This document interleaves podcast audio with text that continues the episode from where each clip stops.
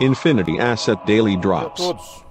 E finalmente chegou a super quarta-feira. As decisões de política monetária, tanto do Federal Reserve quanto do Brasil, chamam a atenção pelos desafios exatamente que esses bancos centrais estão passando.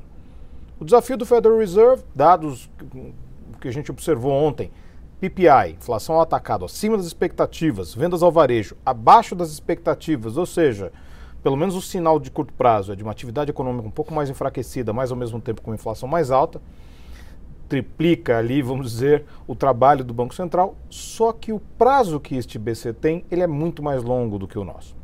O prazo do Federal Reserve é alguma coisa tentando conversar sobre uma normalização, se não em 2023 e sim em 2021. Ou seja, o assunto é para o próximo ano, para mais daqui a um ano. Já o Banco Central brasileiro tem desafios muito mais imediatos e tem agido de maneira hawkish mais do que a média de outros bancos centrais no mundo. E ainda assim, a inflação não tem dado refresco.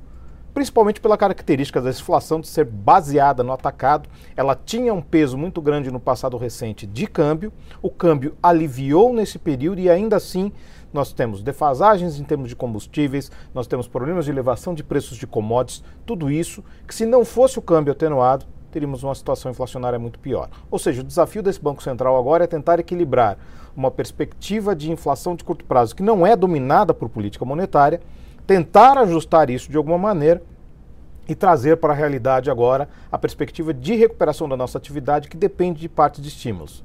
Mas se depender parte do mercado, obviamente, este é o momento do overshoot, esquece estímulos, sai da taxa neutra e vamos sim para taxa que pode contrair a economia. Esta é a visão de parte do mercado.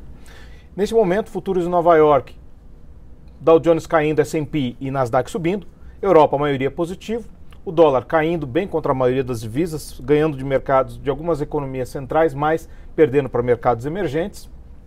Na agenda hoje, obviamente, a atenção é para as decisões de política monetária. Commodities, petróleo subindo e minério de ferro caindo. É isso aí, pessoal. Então, todos uma ótima sessão e bons negócios. Infinity Asset Daily Drops.